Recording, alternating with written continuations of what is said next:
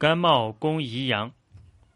甘茂攻打韩国的宜阳，连续三次擂鼓进军，但士兵都不冲锋陷阵。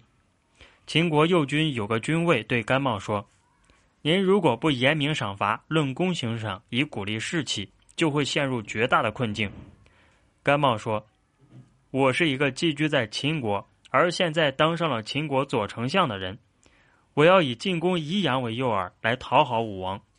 现在宜阳攻不下，在国内又有公孙衍、乌里吉百般阻挠，国外有韩相国公众大力抵抗，陷我于困境。